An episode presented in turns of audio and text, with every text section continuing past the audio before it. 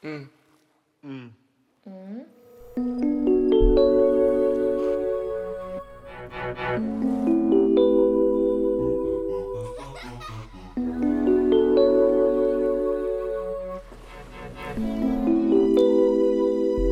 drama de cada vez.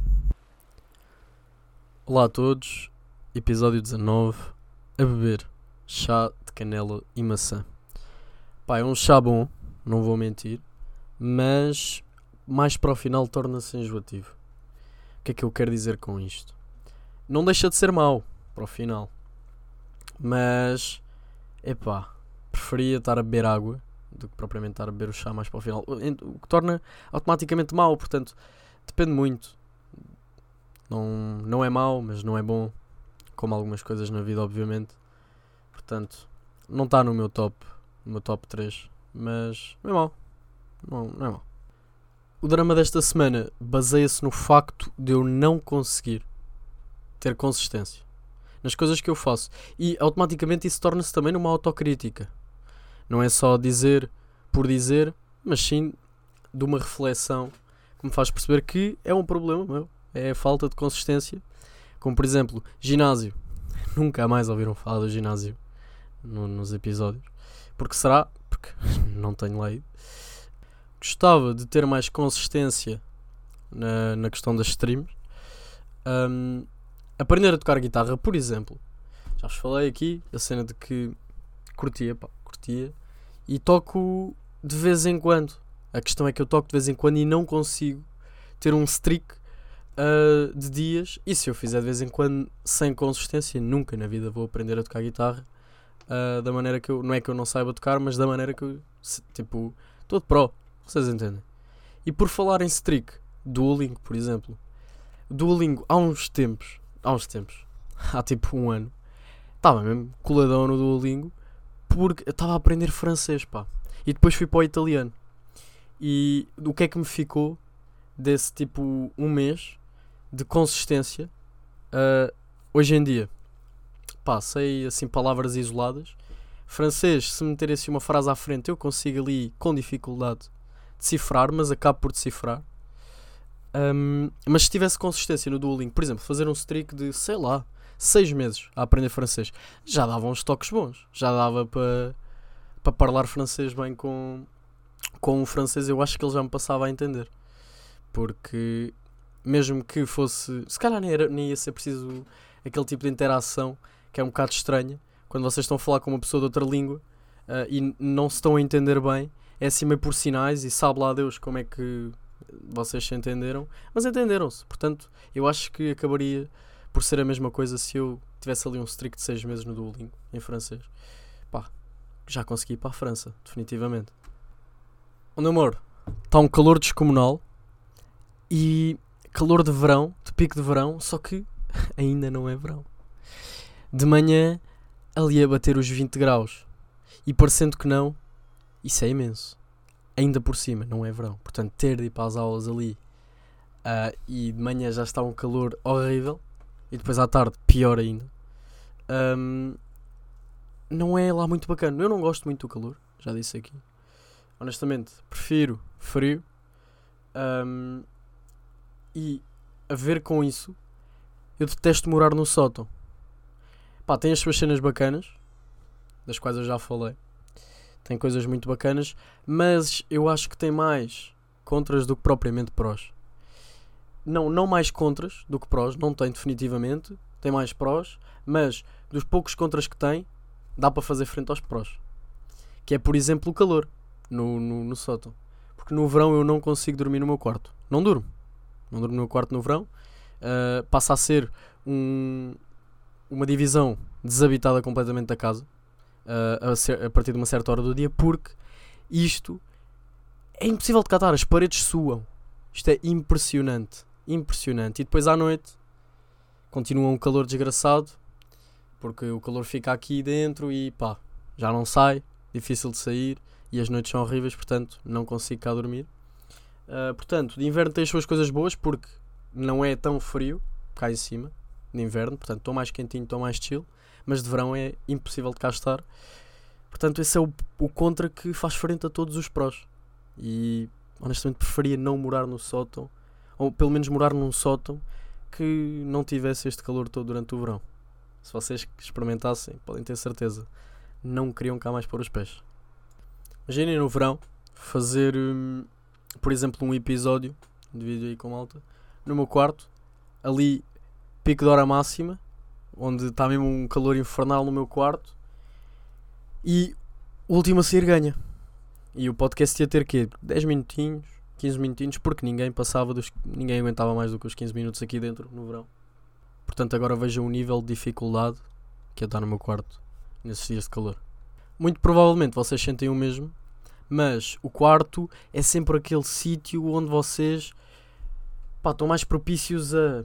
Por exemplo, no meu caso, pá, estou assim mais só, não estou a fazer nada, estou só a existir, nem estou no computador nem nada. Um, pá, é um sítio muito bacana, porque tenho o canto do quarto, o famoso canto do quarto, que serve para existir exatamente para isso. Uh, pá, é um sítio bacana para existir, porque é um sítio confortável para mim e para vocês também deve ser o mesmo. E pá, eu considero o meu quarto um sítio muito bacana para existir só. Só para existir. E um sítio muito bom para ter momentos de ócio. Portanto, é, também, para, também para explicar um pouco o quão importante é ter momentos de ócio, sem fazer nadinha, existir e pensar. E eu não considero isso uma perca de tempo. Aliás, eu considero isso uma coisa que toda a gente deveria fazer e que nem toda a gente o faz. Porque é normal que na vida de muitas pessoas sejam tão atarefadas e a vida tenha que ser os, esse momento que estão a passar, seja não, consi não consigam ter esses momentos de ócio, no fundo, não consigam estar paradas, um, é pior, é, é mau, é mau, no fundo é mau. Eu sou apologista de que esses momentos de ócio todos devíamos praticar, porque é um momento importante de reflexão própria. E por vezes. Um, quando estamos no tédio é uma coisa, temos nada para fazer e não, não estamos ali só a existir, mas há que entender que temos de passar do nível de só existir para estar a existir, ok, mas estar a pensar, estar só a deixar a mente fluir. Uh, e por vezes é mau, obviamente, para quem pensa demasiado, um, para quem pá, tem esses overthinks lixados, é pior, definitivamente. Uh, e uh, eu considero-me uma pessoa que passava bastante por isso, mas agora controlo-me um pouco mais. E lá está. Eu acho que esses momentos são importantes de tal maneira que nos fazem evoluir e ganhar uma, uma certa confiança e controle de nós próprios. Porque, por exemplo, eu antes, não, se não tivesse esses momentos de ócio, de reflexão, só existir e pensar, uh, não conseguiria controlar a minha mente como controlo agora, nesses momentos onde estou só a pensar, mas começo ali a bater numa certa tecla que não é bom, não faz bem, não faz bem à saúde, não, pá, não é nada bom. Um, só estar ali a, a bater em coisas que. a bater no ceguinho, coisas que não fazem sentido nenhum, e muitos de vocês devem entender isso. Uh, e agora, neste momento, consigo de forma mais fácil controlar esse tipo de pensamentos. É óbvio que não sempre, e eu acho que isso é um trabalho de uma vida. Conseguirmos controlar a nossa mente e para que caminhos ela vai, porque às vezes leva-nos para caminhos um pouco traiçoeiros. Uh, e é nesses momentos que é bom ter esse controle de nós mesmos para não nos deixarmos levar ir, para, para não nos deixarmos ir nesses caminhos. Uh, porque por vezes, pá, deprimem-nos e isso não é bacana, nem para nós, nem para a malta nessa volta. Portanto, eu acho que é mesmo um trabalho de uma vida. Podem não achar o mesmo, e eu compreendo plenamente.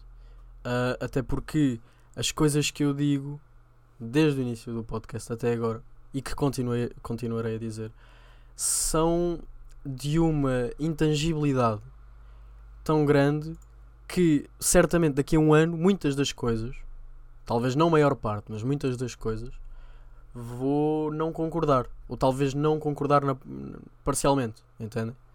Porque pá, no, a partir das nossas experiências e com o tempo vamos mudando simplesmente essa, essas pequenas maneiras de pensar. Eu posso não achar daqui a um, posso daqui a um ano achar que esses momentos de ócio talvez seja uma perca de tempo, que eu acho que não vai acontecer, porque eu realmente acho que é uma mais-valia todos termos esses momentos, mas pode perfeitamente acontecer, como a qualquer um de vocês.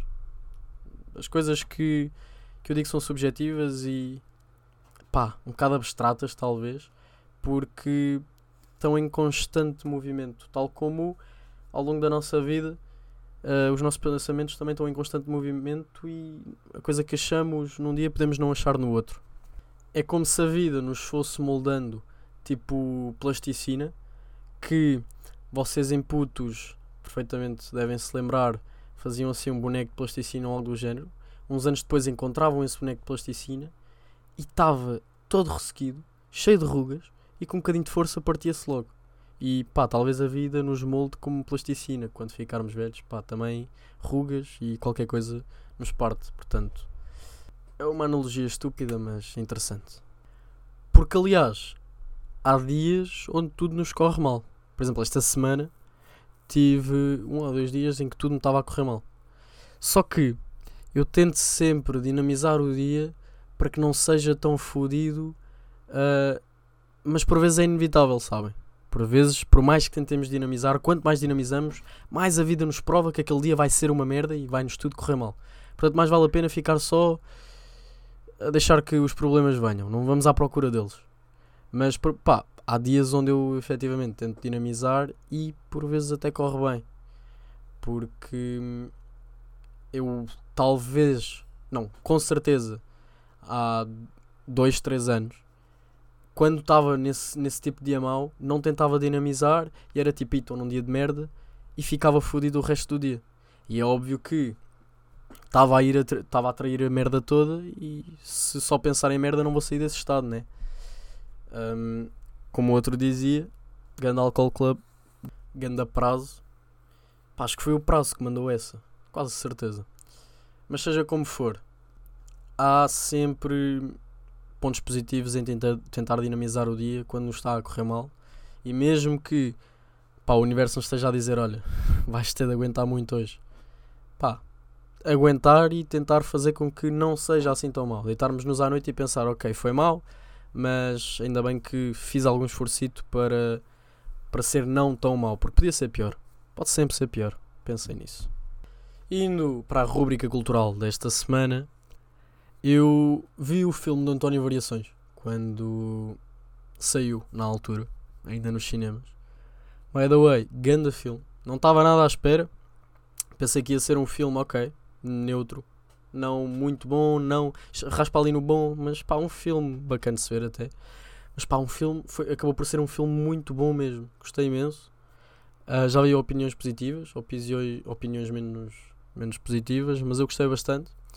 Isto tudo para dizer que, pá, se gostarem de variações, espero bem que gostem. Não faz sentido nenhum não gostarem, e se não gostarem, vão ouvir outra vez que passam a gostar. Tenho a certeza absoluta.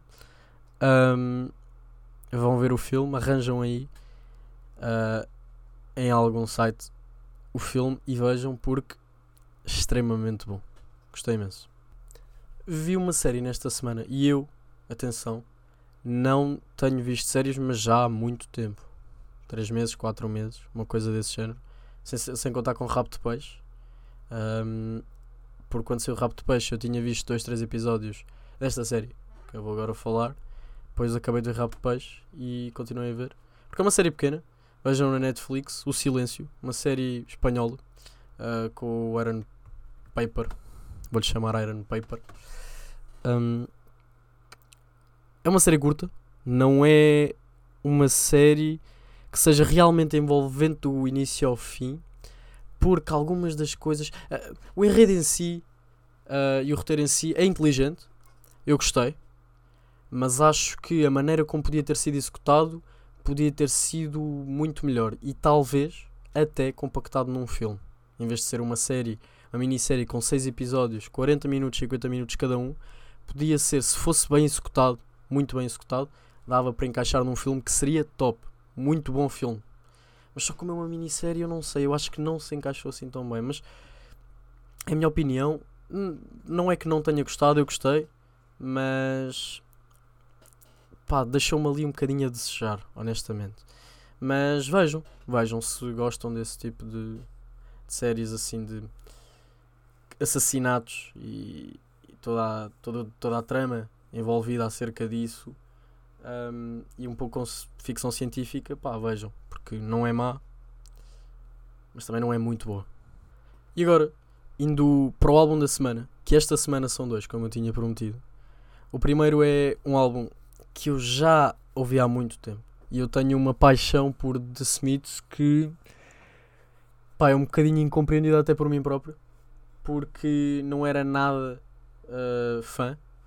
E pá, do nada dei aquele switch. E até porque li um livro onde falava bastante sobre The Smiths. E pá, comecei a ouvir. E o meu álbum favorito deles é sem dúvida alguma o grandioso The Queen is Dead. Um, onde a melhor track talvez seja There is a Light That Never Goes Out, mas todas elas são muito boas, honestamente. É um álbum que está ali no meu, no meu top, pá, top. Top 5, talvez não, ou talvez sim, não sei bem, mas não deixa de ser um álbum excelente. Pá, adoro. E este segundo álbum, que eu já era para ter ouvido na semana passada, mas acabei por não ouvir, já sabem como é que é, foi You Are We, dos While She Sleeps, e fez-me lembrar bastante Falling in Reverse, que eu há um, há um par de anos gostava bastante dos Falling in Reverse. Hoje já nem por isso, mas na altura gostava bastante. Uh, e tem sons muito bons e fez este álbum fez-me efetivamente lembrar. Estava.